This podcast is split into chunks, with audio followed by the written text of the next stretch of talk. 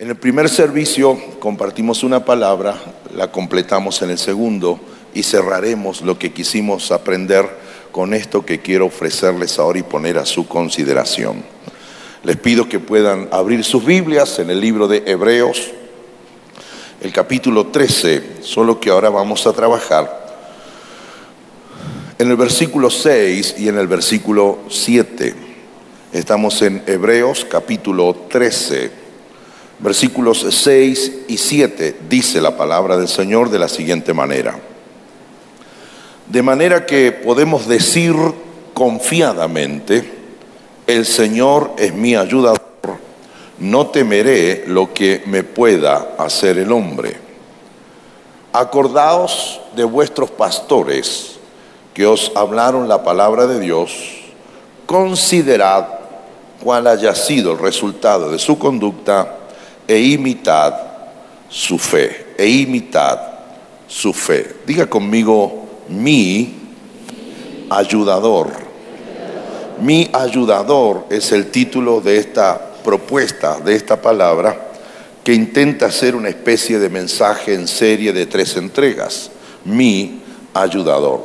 En primer turno hablamos obviamente acerca del Señor Jesucristo y estudiamos un poco el fenómeno de lo que fue esa boda en Caná de Galilea, lugar que eligió el Señor Jesucristo para iniciar su ministerio y lo hizo a través de una forma muy dramática, muy increíble, que es nada más ni nada menos que transformar 600 litros de agua en 600 litros del mejor vino, del vino añejo. Un vino que para ser añejo necesita como mínimo 24 meses de tratamiento para llegar a ser digerible y ser eh, ofrecido a que se consuma el Señor en cuestión y en fracción de segundos, lo que tardaron los servidores o los mozos o los meseros de llevar el agua hasta, quien era el director de la boda, es el tiempo que se tomó el Señor de hacer un milagro. Y aprendimos en primer turno de que no debo buscar tanto la señal porque es una señal, un milagro, es decir, eh, no debo buscar el hecho de la mano que hace el milagro, sino que tengo que buscar a quien hizo el milagro y según el precepto bíblico tomar la decisión de construir con ese Señor una relación intencional, profunda, permanente, continua, diaria. En el segundo turno, en el segundo servicio, volvimos a recordar lo que es una premisa que define al cristianismo y que hace que el cristianismo sea tal. Y es esa declaración que está en este mismo texto cuando el autor de Hebreos afirma diciendo categóricamente que Jesucristo es el mismo, hoy, ayer y por los siglos. O sea, que lo que Cristo hizo ayer lo seguirá haciendo hoy, lo seguirá haciendo toda vez hasta que Él no venga por nosotros. Y afirmamos y llegamos a la conclusión, por lo menos yo que fui el que predicó, llegamos a la conclusión de que no conviene atar mi vida a alguien que cambia. No conviene eh, encadenar mi vida a una persona que es cambiante me conviene, y mucho más en términos de crecer en la fe que profeso, me conviene atar mi vida a algo que no cambie, algo que permanezca, que en esencia sea el mismo siempre. Y la invitación fue a que nosotros podamos enlazar nuestra vida en Jesucristo, que tiene esta particularidad.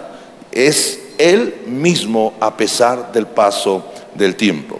Pensando en eso entonces aparece esta tercera entrega en este mismo texto, en su contexto, en los versículos que acabamos de leer, 6 y 7, se establece algo que ciertamente es muy importante y muy descriptivo de nuestra condición de cristianos que quieren profesar y crecer en la fe. En el mundo del escrito y de la literatura hay una ley que, que debe ser respetada y esa ley dice que el texto tiene que ser visto en su contexto para que entonces no haya un pretexto. Tienes que haber oído por ahí un artista, un periodista, un deportista, un político que dice, es que sacaron mis palabras de contexto. ¿Qué significa? Sonó feo si usted solo atiende esa frase. Tiene que ver toda la entrevista para entender y justificar lo que yo dije en ese punto.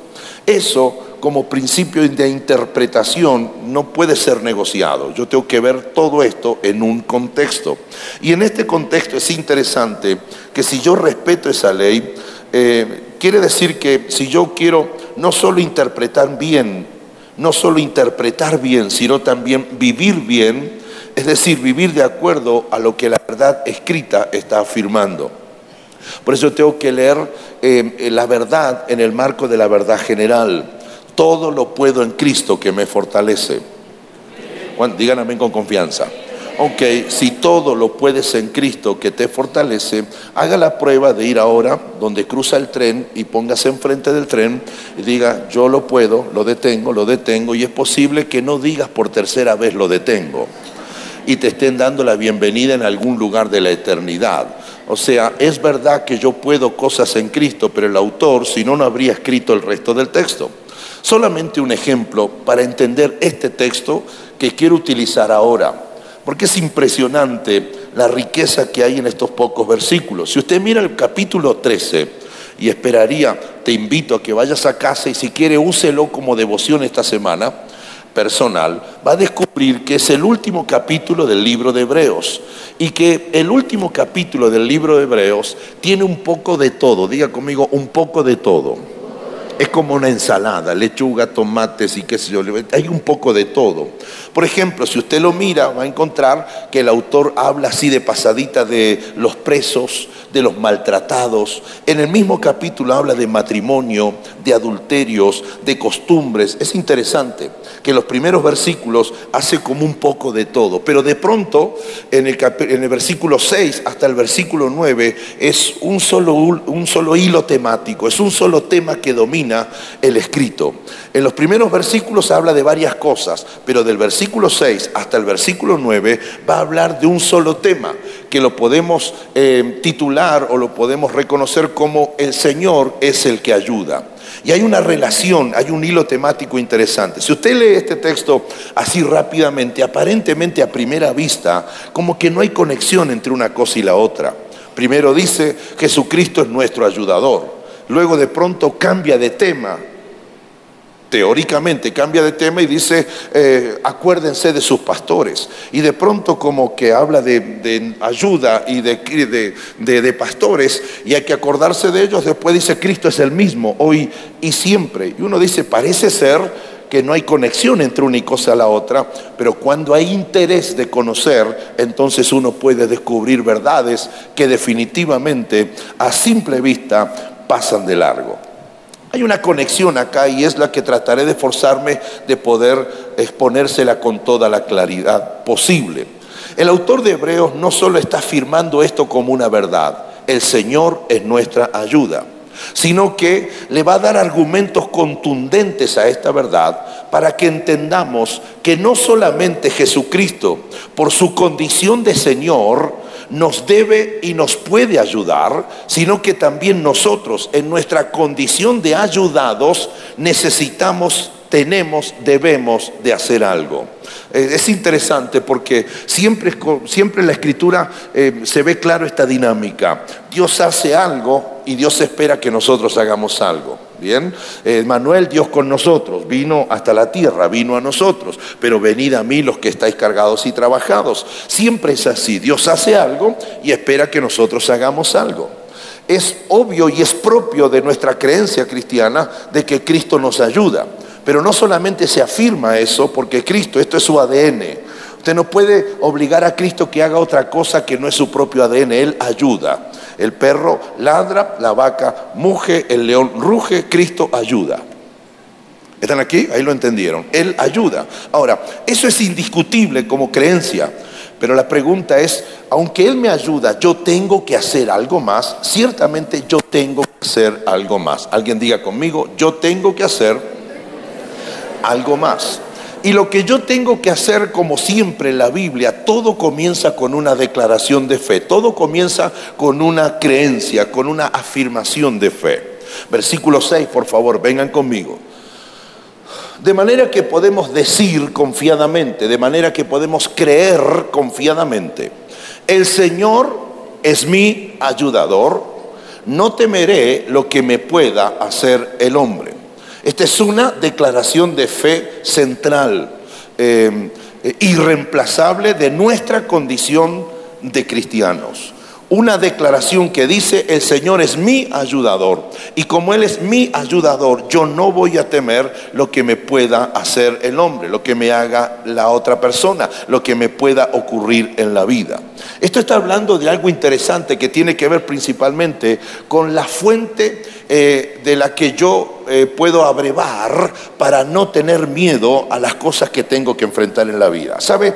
De 10 de los que están aquí, 7 a 8 de ustedes no se han lanzado a lograr sus sueños más sagrados porque una de las respuestas, justificaciones, excusas que se utilizan es precisamente esta, es que tengo miedo. Estoy tentado a decir, ¿cuántos tienen miedo? Levanten la mano, pero no quiero ceder a esa tentación. De todos los que estamos aquí, alguna vez hemos dicho que tenemos miedo. Le tenemos miedo a dos puntos y podemos escribir un libro de las cosas a las que les tenemos miedo. Ah, qué sé yo, le tengo miedo a los aviones, le tengo miedo a los pilotos, le tengo miedo al que va roncando al lado mío, le tengo miedo a la noche, le tengo miedo a las ventanas, no me gusta pararme frente a las ventanas. Le pregunté a uno por qué, porque me parece que de abajo va a salir un nene de ocho años con los ojos rojos, me dijo. O sea, siempre esa cosa demoníaca dando vuelta en nuestras, en nuestras creencias. Entonces, hay miedos que usted no imagina. Lo que está diciendo el autor de Hebreos es, no tengan miedo, estén confiados, porque Cristo a su ADN va a responder. Él es nuestro ayudador. Existe una creencia fundamental que como cristianos nos identifica y nos diferencia de todos los demás credos. No estoy haciendo un juicio de valor de los demás credos, cada uno crea lo que quiera. Bien, lo que estoy diciendo es de que no somos todos lo mismo. Hay una expresión por ahí, dice, bueno, al fin y al cabo todos somos, somos lo mismo, los cristianos. Al fin y al cabo todos vamos al cielo. Y al fin y al cabo no todos vamos a ir al cielo, no todos van a ir al cielo. Hay una persona que es malo que era, mira, el diablo aprendió a hacer maldades con él. Entonces, y cuentan esos testimonios vio muy espectaculares de que de pronto, no sé qué le pasó, y de pronto se fue su alma y no fue a aquel lugar del infinito, fue y vio un túnel y allá en el fondo del túnel una luz, ¿bien? Y como yo digo, wow, este, este vive como vive, le enseña al diablo a pecar y encima ve un túnel y va a entrar al cielo, entonces yo estoy perdiendo el tiempo en todo lo que hago. Entonces alguien dijo, los testigos de Jehová son como nosotros. No, Señor, yo sé por qué no soy mormón, sé por qué no soy católico. Entonces, no es un juicio de valor de las creencias que con todo derecho ejercen los demás, pero sí yo tengo que saber dónde estoy parado. Y esta es una creencia fundamental en mi condición de cristiano. Hay un cristiano aquí, debiera decir amén y debiera practicar lo mismo. ¿Cuál es esa creencia fundamental? El Señor es mi ayudador. Y como Él es mi ayudador, no temeré, no tendré miedo a lo que me pueda hacer el hombre. No tendré miedo a lo que me pueda venir en la vida. Entonces, en virtud de esto, está claro de que esto nos diferencia de los demás credos en esta idea. Yo no puedo, escuche esto, yo no puedo solo. Esto es muy cristiano. Yo no puedo solo. Si quiere, repítalo, pero yo no puedo solo, sino que puedo, gracias a Cristo que vive en mí, por eso digo que Él puede a través de mí. Es increíble esto. Vaya a cualquier parte de México, Centroamérica, Sudamérica, Europa y usted encuentra un cristiano como Cristo manda y siempre de su boca saldrá este testimonio. No lo hice yo, lo hizo Él. No fui yo, fue Él. Lo cierto es que fui yo, pero no fui yo. Qué loco eso, ¿no? Lo cierto es que yo eh, con mi mano lo hice, pero no lo hice yo, lo hizo Él. Recién nuestro pastor nos recordó eso cuando dimos la ofrenda. Traemos dinero no porque lo produjimos, sino que en nuestra creencia decimos que lo que trajimos es de lo que Él nos dio primero. Lo real es que Cristo no va a trabajar conmigo ocho horas todo el día. Eh, no sé si me está entendiendo. Pero en mi creencia, Él actúa a través de mí y mi testimonio es este. No lo hice yo, lo hizo el Señor. Cuando nació nuestra hija Agustina, nuestra cuarta hija, ella nació con seis meses y unos días. De hecho, nació condenada a vivir solo tres días, eh, una septicemia generalizada. Pensábamos que no iba a vivir, pero después de casi un mes largo, eh, no solo que siguió viviendo, sino que nos la dieron para llevarla a casa. Y cuando vamos a tomar a nuestra nena, bebé, pequeña todavía, me entraba en este brazo, para llevarla a casa, dijimos con Cristina frente al doctor, gracias a Dios que nuestra hija está bien. Dijimos, gracias a Dios que nuestra hija está bien. Es lo que dice un cristiano. No estoy desconociendo el trabajo del doctor que estuvo todas las noches, pero en mi creencia Dios lo hizo a través de él. Dios lo hace a través mío. Ahora, ese doctor no creía en lo que yo creo, por eso dijo, bueno, tenga buen día, Señor. Se dio media vuelta y se fue, gritando y diciendo, nosotros pasamos todas las noches acá para salvar las vidas y vienen ustedes sueltos de lengua y lo hizo Dios. Y se fue enojado. Ahora, ¿está bien que se enoje? Si se quiere, sí, porque esa es su creencia. Yo creo otra cosa. Y el cristiano, no importa de qué nacionalidad sea, cree esto. No puedo yo, puede Él a través de mí. Y usamos el clásico texto paulino que dice, ya no vivo yo, sino que Cristo vive en mí. Y eso significa entonces que mi, mi autoridad de vida es de 24 horas, no solo cuando vengo dos horas al templo. Así las cosas entonces, esta es una eh, relación vital. Si el Señor es mi ayudador, entonces yo no tengo por qué temer. Esto me da derecho a sospechar, no a afirmar, sino a sospechar que mucho cristiano que teme posiblemente sea un cristiano que todavía no ha aprendido o no se ha dejado ayudar por el Señor. Entonces, en esta línea de pensamiento, si Él me ayuda, yo debo aceptar su ayuda. Estoy muy profundo, definitivamente. Si Él me ayuda, yo debo aceptar mi ayuda. No solo eso. Es decir, ¿por qué afirmo esto? Porque Ripley, aunque usted no lo crea, hay una inmensidad de personas que necesitan ayuda y no se dejan ayudar. Tienen un orgullo multiplicado por 500.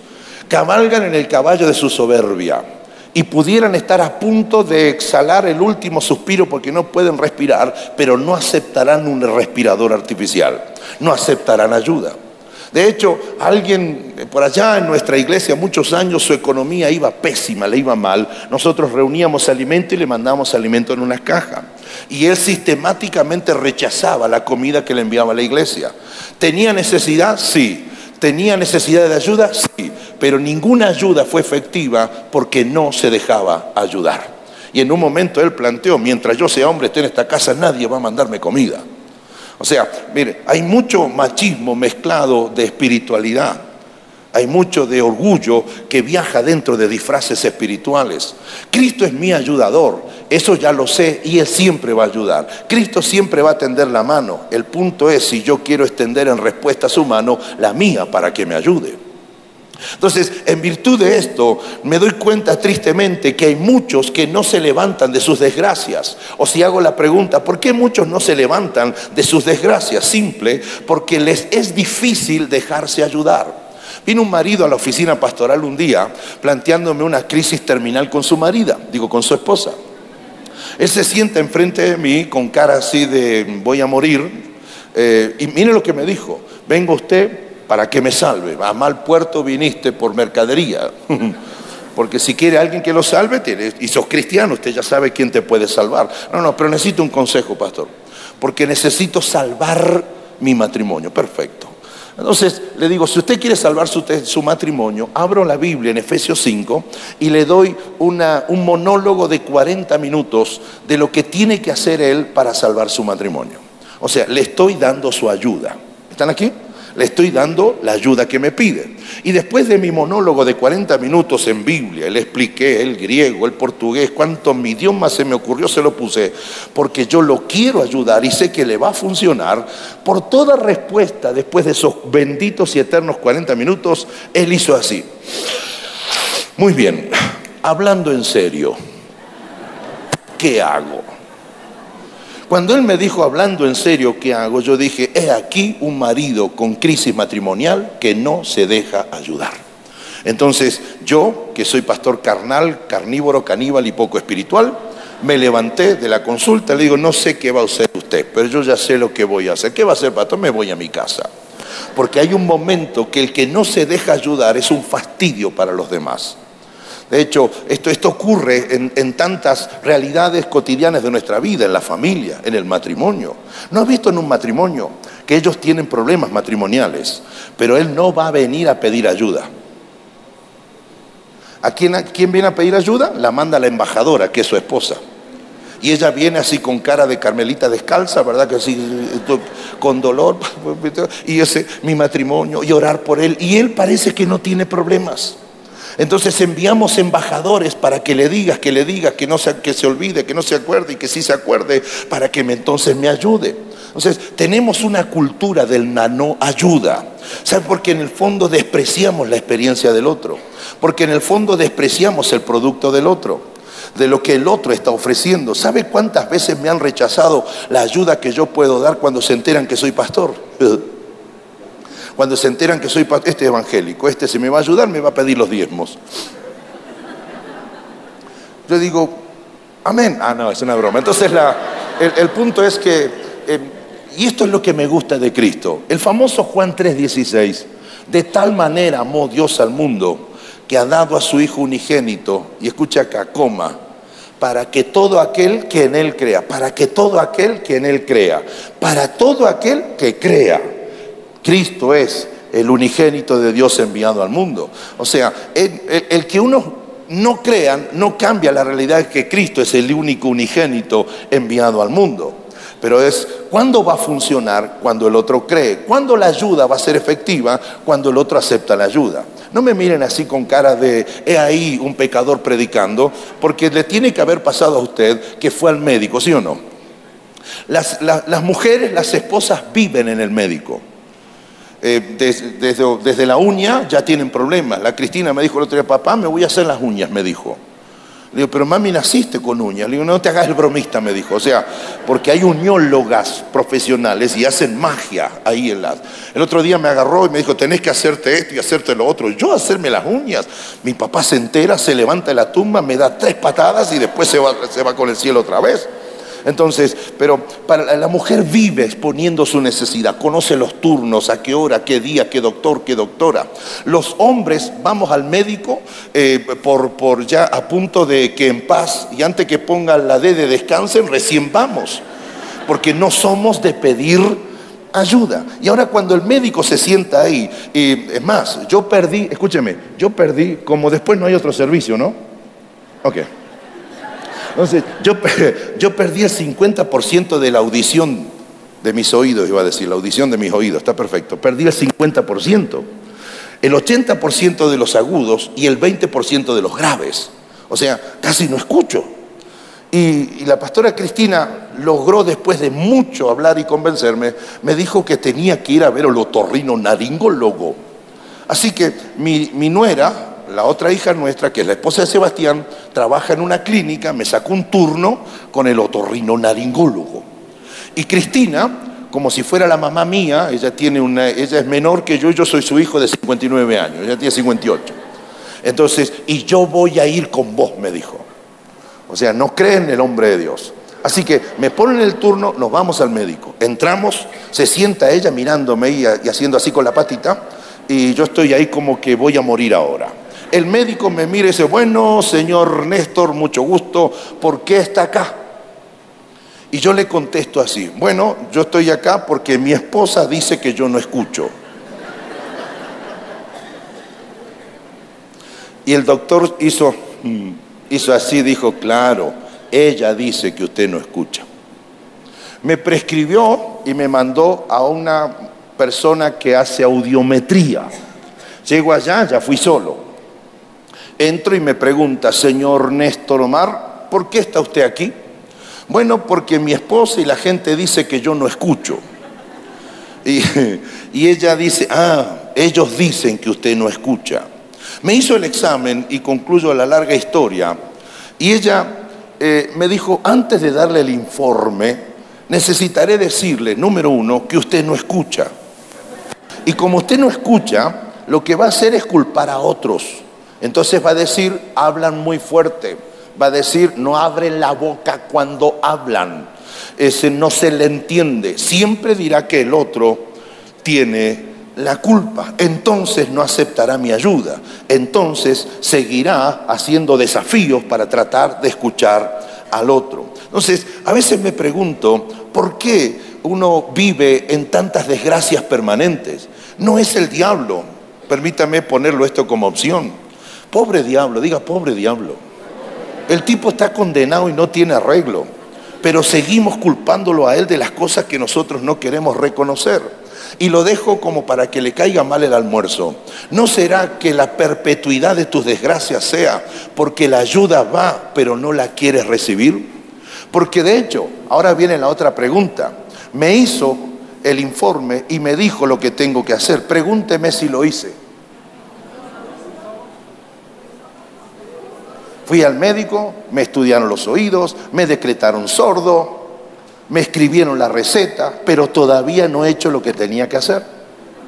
¿Sabe por qué lo digo? No para que se ría de mí, ingrato, sino para que usted se dé cuenta que a mí me pasa lo mismo que a usted. También usted fue al médico y le dio ocho días de medicación y al segundo se sintió bien y no siguió tomando porque somos una especie de Superman sin capa dentro de nosotros mismos. No acepto la ayuda, yo voy a salir de esta solo. Y algunas veces algunos salen solos, pero con las patas para adelante y lo van a llorar una noche entera en la casa no se dejan ayudar. ¿Por qué usted cree que hay hijos rebeldes? No porque no tengan oídos, sino porque no se dejan ayudar. Y cuando no quieren dejarse ayudar, lo más rápido es mi viejo es un anticuado. Mi viejo hace ah, ah, así le sale un bramido el tiranosaurio Rex. Mi viejo es un tipo que vive en el Jurassic. Mi vieja me tiene así con los oídos y los consejos y demás. Aparte esta es la generación de ahora, ¿viste? Es otra cosa. Entonces no quieren la ayuda.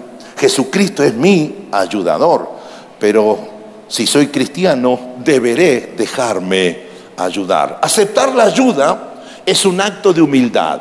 Aceptar la ayuda es un acto de grandeza. Aceptar la ayuda que el otro me da es un gesto de madurez y de inteligencia. De hecho, cuando yo acepto la ayuda de Cristo, esto nos hace gente más peligrosa para el mismo diablo. Digo, no, porque los dos cultos, uno apareció como combustión, así, apareció de la nada, el tecladista. Y en el segundo no sé si había un tubo debajo de la plataforma. Y ahora se me sentó ahí, ya me está amenazando. Entonces, aceptar la ayuda de otro y aceptar la ayuda de Cristo es un acto de humildad. De humildad, es, humildad tiene que ver con el reconocer mis posibilidades, reconocer lo que pude hacer y lo que no voy a poder hacer. Humildad es un gesto, perdón, aceptar ayuda es un gesto de madurez. Los niños no aceptan ayuda. ¿No has visto a tus hijos cuando quieres ayudarla? ¿No has tenido un bebé en la, mesa que no quiere comer? Yo le dice, coma, mi amor, coma, coma. Pero coma, y, te separa la papa y, y, no le gusta el pepino y no le gusta la mayonesa y hace una, destroza el plato. Y uno dice, a ver, abra la boquita. Y yo digo, abrí la boca, y para adentro. Entonces, porque no se deja ayudar. Y le voy a decir, ¿está enfermo? No, es un niño, es propio de su inmadurez. Cuando una persona es grande, reconoce sus posibilidades, sus limitaciones, y es un gesto de madurez dejarse ayudar. Aparte también es un gesto de inteligencia. ¿Sabe qué? Si usted quiere levantar un peso de 500 kilos y no puede, no, no, no peques de orgullo. No, yo, yo lo voy a levantar, a la fuerza de Sansón vendrá sobre mí y la fuerza de no sé quién y resucitas a Goliat y a cuantos otros y va a levantar. Lo levanta, pero se te disparan contra el techo 14 vértebras, así que hay 14. Entonces es un acto de inteligencia. ¿Para qué vas a maltratar tu columna? Deja que otro te ayude o deje que otro lo ayude. Esto nos hace gente peligrosa para el diablo y nos hace gente de inspiración para los que ya no quieren seguir viviendo porque ven en nosotros que de pronto nos dejamos ayudar y nos puede ir mejor. Y también sirve como una especie de objeto de estudio para nuestros detractores, porque hay personas que no confiesan nuestra fe y no son peor gente ni mala gente, no profesan nuestra fe, punto. Pero ¿sabe cuántos de ellos se preguntan? Y la pregunta es muy simple, ¿cómo hace esta gente para seguir adelante? ¿No tiene un amigo de trabajo que le haya dicho, yo sé de toda tu desgracia, ¿y por qué te andas riendo todo el día? Y deben creer que no tomamos la pastilla de la cordura, es decir, que somos gente rara. Por eso nos dicen fanáticos. Y quizás no sea fanatismo, quizás sea inteligencia en nuestras creencias, quizás sea que hay cosas que yo puedo hacer, pero cuando ya no puedo, dejo que Cristo me ayude. De eso se trata. Esto es entonces primero una creencia. Una creencia es una idea o un pensamiento que se asume como algo verdadero. Para nosotros los cristianos, esta idea, esta verdad es, innegociable. Cristo es nuestro ayudador. Por eso toda ética toda forma de vivir primero es una creencia. Vivimos por creencia, no vivimos por experiencia mística. Yo no hago lo que hago porque anoche vino un espíritu de parte de Dios, me rascó la pata, me movió la cama, me sopló el oído y me mostró un color. Si yo tengo una visión como esa, bendito sea el que la tiene, pero acto seguido la tengo que interpretar. Yo no hago esto porque llevo una cruz colgando acá. Yo no hago esto porque antes de levantarme toco siete veces el número perfecto, la imagen de Jesucristo. Hago lo que hago en la vida porque es una creencia. Creencia, de eso se trata. Vivimos por creencias y esta es una creencia fundamental. Y por favor reciba esto, recta final de esta palabra. No es ayúdate que yo te ayudaré. Porque a veces inventamos Biblias que tienen el libro de nuestro nombre y los capítulos de lo que nosotros inventamos. No es ayúdate y yo te ayudaré. Si soy cristiano no es repita diez veces, repita diez veces. Repito, yo andaba en esta Ciudad de México, salí a hacer mi caminata en uno de los viajes en otros años y cuando voy pasando hay un cartel que habla de Cristo y decía, Cristo es mi ayuda, Cristo no sé qué cuántas cosas y abajo decía, repítalo diez veces.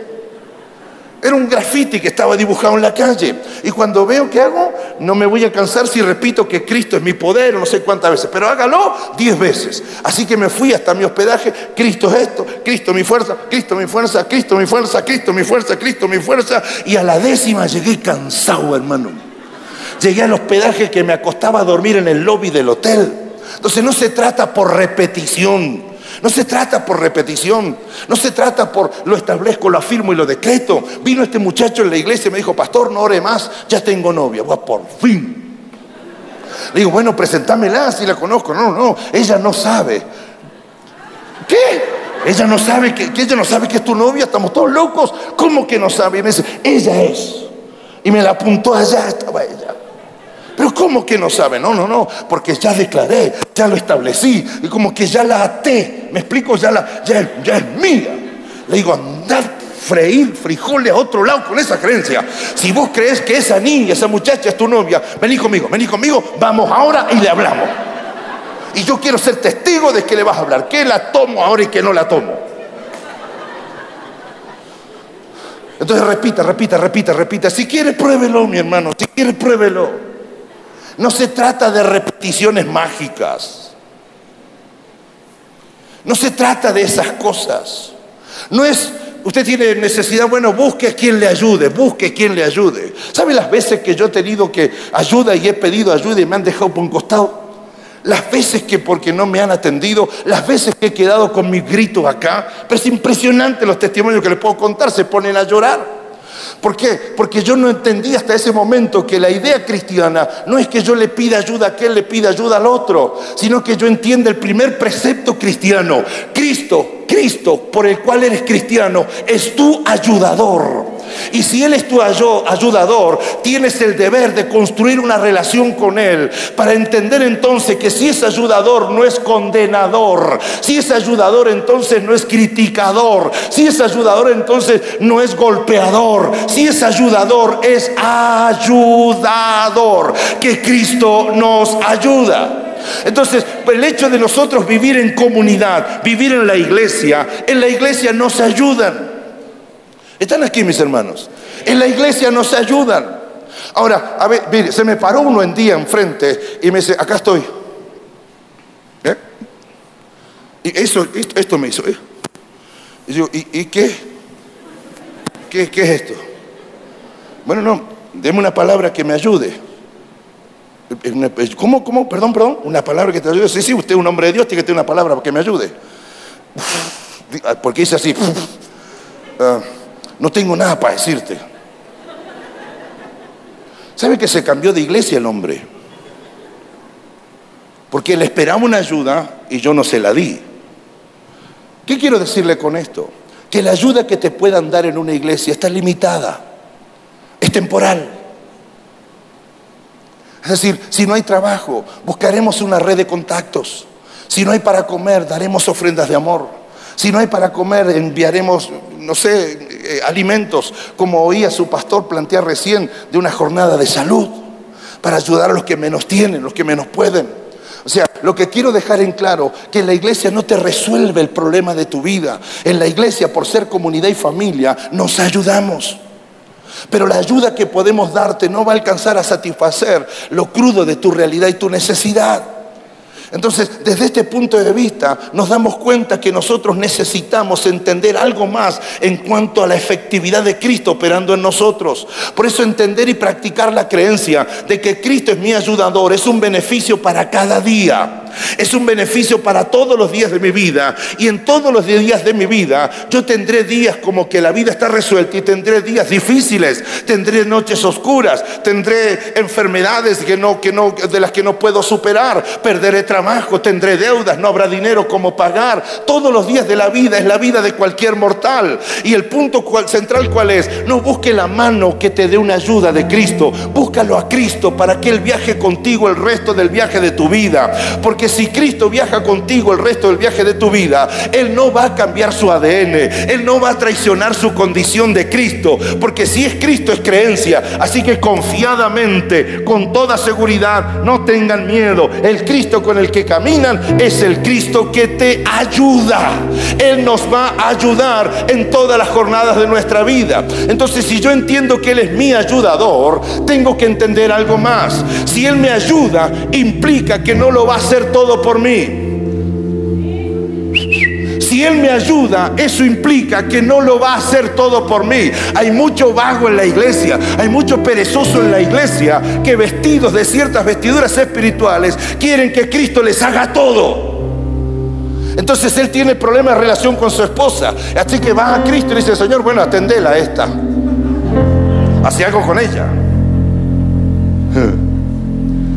Cristo lo queda mirando y dice, yo soy tu ayudador, no soy el marido de tu mujer. O sea, el marido es usted. Así que si usted es el marido, trata a tu mujer como vaso frágil. Entonces, si usted es la esposa, ama a tu marido, es sujétate a tu marido, están todas las leyes domésticas de la escritura. Cristo no va a hacer lo que tengo que hacer yo. Hay una cosa distorsionada dando vuelta en nuestras iglesias que le hace creer a la gente que si usted acepta a Cristo es mágico. No tienes comida, se te llena el refrigerador de comida. Los pollos se suicidan solos. Las vacas se hacen tacos a sí mismas, ¿me entiende? Los, los, los, qué sé yo, los eh, lo de las tortillas eh, adquieren vida pues, solo y se muelen solo y se preparan solos y van viajando todos. ¿Para dónde van? A la casa de un nuevo convertido. Entonces, si no hay trabajo, Cristo pagará mis deudas. Y si no hay esto, Cristo hará eso. Y si tengo un problema de relación con el otro, Señor, tú encárgate de ese, Señor Jesucristo. Y como que Cristo es el títere de un Señor que pasa a ocupar la posición de Dios. ¿Y qué dice Cristo? Oh, oh, oh, baje un cambio, eh, va muy acelerado, viejo. Yo no voy a hacer lo que usted tiene que hacer. Yo soy tu ayuda, Dora, así que usted trate de ser el mejor marido del mundo. Y si por esas cosas falla en algo, yo te ayudo para que seas el mejor. Así que usted cuando ladra, mire, cuando canta, hasta los perros se tapan los oídos. ¿Ve que hay, gente que canta? Y le contesta la manada del otro lado. Entonces dice, y yo voy a cantar, y, Cristo quiere que cante. Entonces se para acá y empieza y lanza un ladrido. Y el pastor con mucho tino, con mucha ética, con mucho cuidado para que no, que no, que no se ofenda, no se cambie de iglesia, le dice, hermana, por favor, yo valoro su espíritu de servicio. Admiro su valentía de pararse enfrente, pero trate de embocar una nota. Prepárese, edúquese, aprenda a cantar. Entonces, no quieren ayuda. Entonces, si yo quiero cantar mejor, ahí lo tengo al lado a Cristo que me ayuda que eh, eh, eh, más arriba. Ah, ah, ah sostenga. Ah, eso me ayuda. Voy a ser el escritor más increíble de la faz de la tierra. No es porque yo declaro que lo seré. Y ahora, Dios mío, Dios mío, habla a las editoriales, toca sus deseos, toca ahora a sus directores, Señor, y dirige sus vistas hacia este escritor. Y sabe, y la profecía que me gustaría, llamarán de las editoriales y te llamarán y convocarán y venderás millones. Y yo soy uh, feliz de la vida. Pero no hago nada con eso. Él me va a ayudar si yo hago lo que tengo que hacer. Si voy a levantar los 500 kilos y hago la fuerza, me ayudará para que la levantemos juntos. No va a vivir por mí. Cuidado que Cristo viva tanto en mí que ya no vivas tu propia vida. Así que si tienes problemas con tu esposa, haz tu parte, que ella haga su parte. Y como los dos son cristianos, Cristo los ayuda a los dos para que lleguen al final y se dé el resultado que siempre se da si Cristo está en el asunto. Hay unidad, hay paz, hay amor, hay milagros, hay resultados. Así que esto como enseñanza no es opcional, es decisivo y distintivo. Quien sea cristiano va a afirmar esto. Él me va a ayudar. Ahora bien, y la última parte, versículo 7. ¿Qué tiene que ver el 7? Acordaos de vuestros pastores que os hablaron la palabra de Dios. Considerad cuál haya sido el resultado de su conducta e imitad su fe. Y uno dice, nada que ver. Parece que no había comido tacos o no había cenado el autor de Hebreos, porque está hablando de Cristo en la ayuda y de pronto habla de esto y cambia y ahora habla de los pastores. No tiene nada que ver. Sí tiene que ver. Y aquí va el texto en su contexto. Lo que propone el autor de Hebreos es un modelo humano. Nosotros funcionamos por modelos. Nosotros aprendemos por modelos. De hecho, nuestros padres son los primeros para todo lo que significa vivir. De hecho, trabajo, matrimonio, familia, hábitos, fe, espiritualidad, todo, todo lo que nosotros hacemos, primero lo hacemos por el modelo en el que fuimos formados. Todo esposo que recién se casa, lo que va a hacer es sospechosamente es lo que vio a su papá hacer con su mamá. Todos funcionamos por modelos. Mi padre nunca me dijo, hijo, cuando usted llegue a casa que su esposa se siente en la silla, le saque las botas y le ponga el plato de comida. Nunca mi papá me dijo eso. Pero yo vivía en casa con mi papá y mi mamá. Era un modelo familiar. Y cuando yo me caso, mi papá y mi mamá se quedan en su casa, yo me voy a vivir con la Cristina. Y un día yo llego a casa, golpeo la puerta porque está cerrada, mi esposa no está en casa. Y cuando no está en casa, golpeo otra vez y no atiende. Estuve media hora, 40 minutos y este irresponsable no estaba en la casa. La escucho venir por el costado con la María Yáñez. Venían de predicar y se había convertido gente. Y me dijo, se convirtió gente, ¿qué me importa los que se convirtieron? Venía acá, le digo, y la miro. Y María dice, me tengo que ir, ¿verdad? Sí, váyase. Y le digo a mi esposa, mírame, que la primera y última vez llego a mi casa y mi mujer no me está esperando. Y terminé ahí. Y no me está esperando. ¿Qué es lo que hice yo? Funcioné por modelo. Lo que yo viví en casa de mi padre, aunque mi padre nunca me lo enseñó, yo lo lo aspiré, se me metió adentro. Y yo pensé que así tenía que funcionar el modelo de mi matrimonio. Cuando digo eso, Cristina se me para así y me dice, terminaste. Así tenía la manito. Terminaste. Sí, sí, terminé. Entonces me dice, que sea la última vez, me dijo, que vos me pasás el dedito delante de los ojos así, porque la próxima te lo corto. ¿Me escuchaste? De ahí en más somos el matrimonio más feliz del mundo. ¿Saben que no escucho nunca los matrimonios nuestros que, pero en mi casa, ¿por qué creen ustedes que han demonizado a la suegra? ¿Ves que no hay suegras buenas? ¿Por qué? Por esta cosa, por esta cosa de los modelos. Acá en mi casa mi mamá lo hacía así. Y ella te lo acepta el primer día. Al tercer estofado, mi mamá lo hacía así. Mi mamá no se pasaba de sal. Mi mamá hervía bien la papa. Mi mamá con la zanahoria. Y ella después sale, se los pelos así como Doña Florinda. Andate a vivir a la casa de tu mamá. Funcionamos por modelos. La declaración de fe o creencia, así la demostración en obras, no solo no tiene sentido, sino que le quita autoridad al que la declara. El autor de Hebreos va a ordenarnos tres cosas en relación a nuestros pastores. Le está hablando el Señor a ustedes respecto a su pastor Ernesto y su pastora Sandra. Primero, segundo y tercero, acordaos. Segundo, considerar. Tercero, imitar. Acordaos significa no se olvide de sus pastores.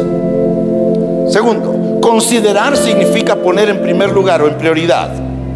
Imitar significa hagan lo mismo teniéndolos a ellos como un ejemplo. Todos vivimos por modelos. La vida, como un todo, nos fue modelada en casa. La fe no es una excepción. ¿Por qué nos dice entonces el autor de Hebreos esto respecto de nuestros pastores? Simple.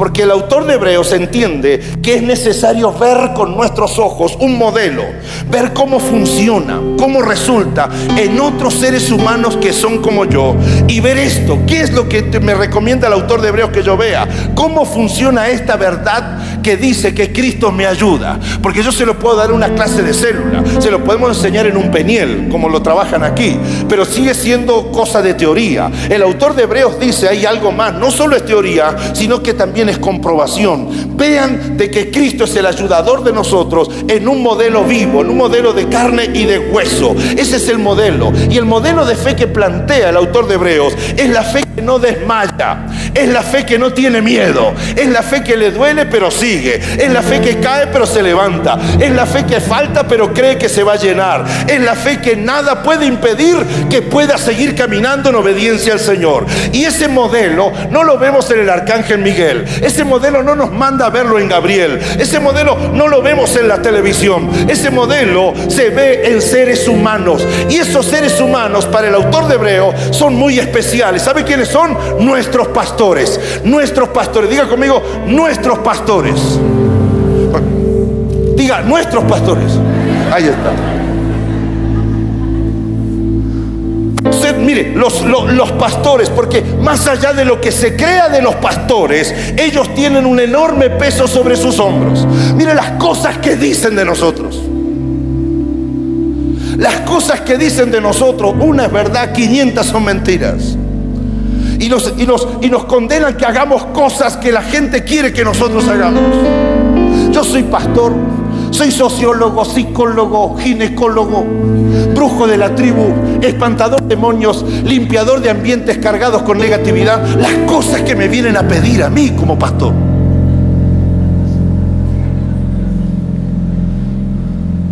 Óreme el útero, pastor. Vino la hermana. Vaya al ginecólogo. Anda al dentista. Óreme el proyecto, óreme el hijo rebelde, óreme el matrimonio. Le traigo las alianzas para ver si mi esposa se convierte. Y tantas cosas que tengo que hacer. Yo tengo fe, no tengo problema con algunos de esos ejercicios. Todavía en la Biblia se ungían los paños de uno y se los mandaba y se sanaban los otros. Si Dios está en el asunto y como se le ocurra, Él puede obrar. Pero el punto es que piden de mí como pastor cosas que yo no sé si yo las tengo que dar. Y tengo que dar la talla, la expectativa de todos los que tienen respecto de mí. Tengo que predicar bien, escupido, así profundo, teológico, fogoso. Tengo que pasa la gente, lo oro, lo miro, se tiene que caer que ser forzosamente exigente y exitista y exitoso. Entonces, muchos de las, muchas de las personas hablan de ellos y no saben el enorme peso que los pastores tienen sobre sus hombros. Y no solamente voy a decir algo, su pastor y su pastora no solo tienen el peso de que la iglesia funcione. No solo tienen el peso ahora que me están mirando así con cara de estoy tranquilo, Mar, estoy tranquilo. Pero lo cierto es que él está pensando que mañana hay que pagar porque esas benditas lámparas que están pendidas ahí, no puedo ir a la autoridad de la luz como pastor y decir, en el nombre de Jesús está pagada la boleta sino que tiene que pagarlo con billete. Y de hecho tiene que lidiar que si pide porque pide, si no pide porque no pidió, si pide porque es para él, si cambia el auto porque está robando, si no lo cambia porque no es humilde. Entonces convive con una enorme cantidad de pesos. ¿Y sabe cuál es el peor peso de un pastor? El peso de saber que tiene que ser un modelo. No modelo de, Milán. Yo con esto ya no modelo nada. Sino un modelo de vida. Las ovejas, ustedes, los miembros, ustedes cuando se preguntan cómo se ve en la práctica eso de que el Señor me ayuda, entonces no temeré. ¿Cómo yo lo puedo ver en práctica? No me dice, mira a otro, mira a aquel, mira al jugador, mira, no, no, no, no. La respuesta es simple, mira a tus pastores. Mira a tus pastores. Ellos hacen dos cosas siempre. Amén de hacer 120 mil cosas en la semana, ellos hacen dos cosas. Número uno, te hablaron la palabra. Esa es la función del pastor. Mire, cuando usted pide una cita con ellos, seguro que te abre la Biblia. Y si no te tira un versículo, te da una palabra. Te la predica en la oficina. Te la predica cuando están jugando en el picnic. Te la predica en el sermón oficial y clásico de la iglesia. Entonces, considera a tus pastores que te hablaron la palabra. La palabra no es palabrerío. Alguien que despierte, por favor. La palabra no es discurso de, stand-up. La palabra no es simplemente habladuría. La palabra es verdad de Dios revelada en la escritura. Una palabra revelada en el corazón de tu pastor que antes de pararse acá y gritártela a usted, la vivió el primero. Entonces, considéralos a ellos. Ellos hablan la palabra y número dos, mostraron la palabra en su conducta. Yo como cristiano debo considerar, debo atender, no juzgar, no criticar el resultado que mis pastores obtuvieron para entonces yo imitar su fe, o sea, sus creencias, imitar la fe imitar su fe en cómo ellos, cuando estuvieron tristes, cómo ellos se volvieron a levantar. Cómo ellos cuando no daba para reírse se volvieron a reír.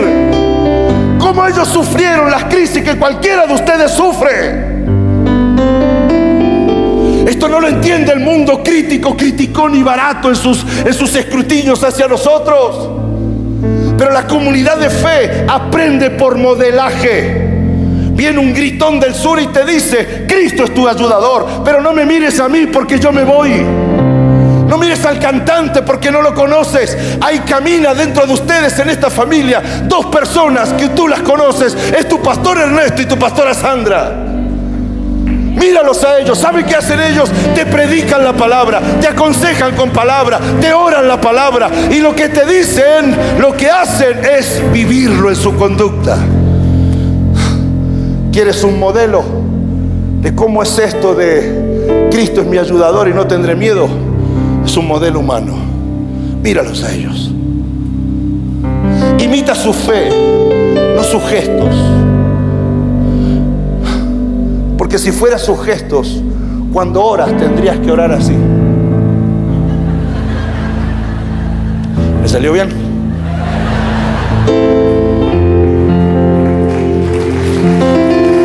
Entonces, cuando ores, no ores así.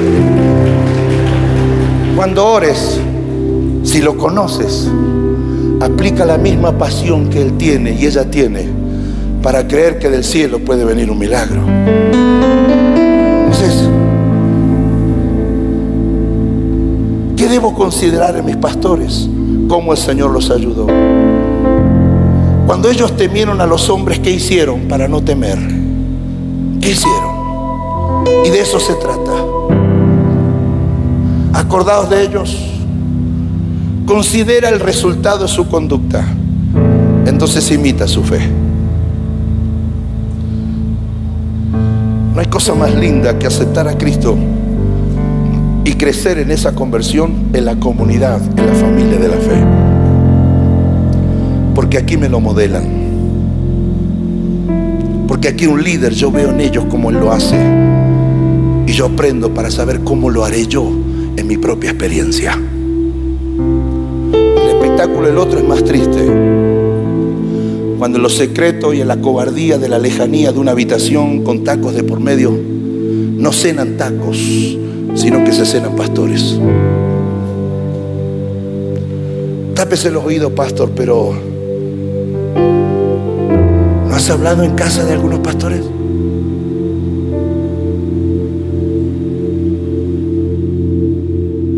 Dígame. Porque así como usted habla de nosotros, nosotros hablamos de ustedes. Y que se cree y esto y lo otro y aquello. El que tiene fe y quiere crecer, pide ayuda. Y sabe que hay ahí un hombre sin capa. No es Superman ni Super Ernesto. Es tan humano como cualquiera de nosotros. Pero ya no lo miraré para hacer la lista de sus errores. Lo miraré para ver cómo hace. Para cuando pudo dejar, no dejó. Cuando pudo renunciar, no renunció. Lo voy a mirar para como un modelaje en vivo y en directo para ver con mis ojos la declaración escritural, que la única forma de ver, de verla, no es recitándola, sino sino viéndola en otro cómo funciona. Y si usted hace eso, te apegarás más a tus pastores. Esto será aún más una familia de fe. Y esta será un compacto poderoso para seguir recibiendo personas que no tienen la bendición de recibir ayuda.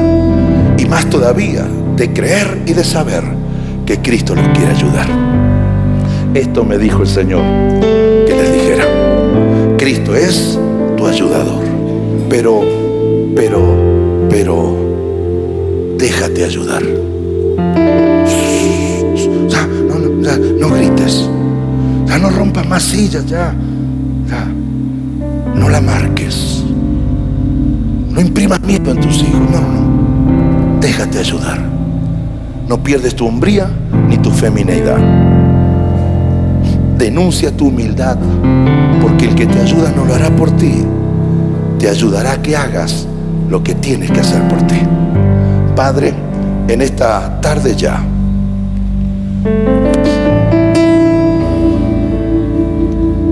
gloria a tu nombre por esta verdad. Gloria a tu nombre que eres nuestro ayudador. Gloria a tu nombre por los que están aquí y se dejarán ayudar. Gloria por los que están aquí, que han entendido que nadie hará por ellos lo que ellos deben hacer.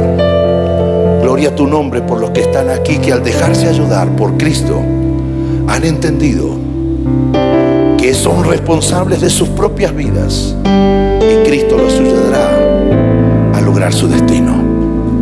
Quiero ayudar a mis hermanos con mi oración y espero haber ayudado a mis hermanos con esta palabra. Te pido aún más y con esto entrego este altar te pido, Dios mío, por una iglesia que mire a sus pastores, que analice el resultado de su conducta, entonces que imiten sus creencias, para que en el nombre de Jesús siga siendo poderoso el poder de la fuerza de ser familia. Y ahora en el nombre del Padre, del Hijo y del Espíritu Santo, gracias, porque muchos son los que hoy encuentran ayuda en Cristo Jesús. Y si usted es uno de ellos y vino por primera vez, rápido, sin anestesia, directo a tu tabique nasal, ¿quieres que Cristo te ayude? Levánteme la mano. Levánteme la mano. Si esa forma te entregas al Señor, Dios bendiga. Wow, son un montón, son un montón. Dios te bendiga. Te bendiga. Dios te bendiga. Dios te bendice. Bendito sea su nombre. Dale un fuerte aplauso al Señor.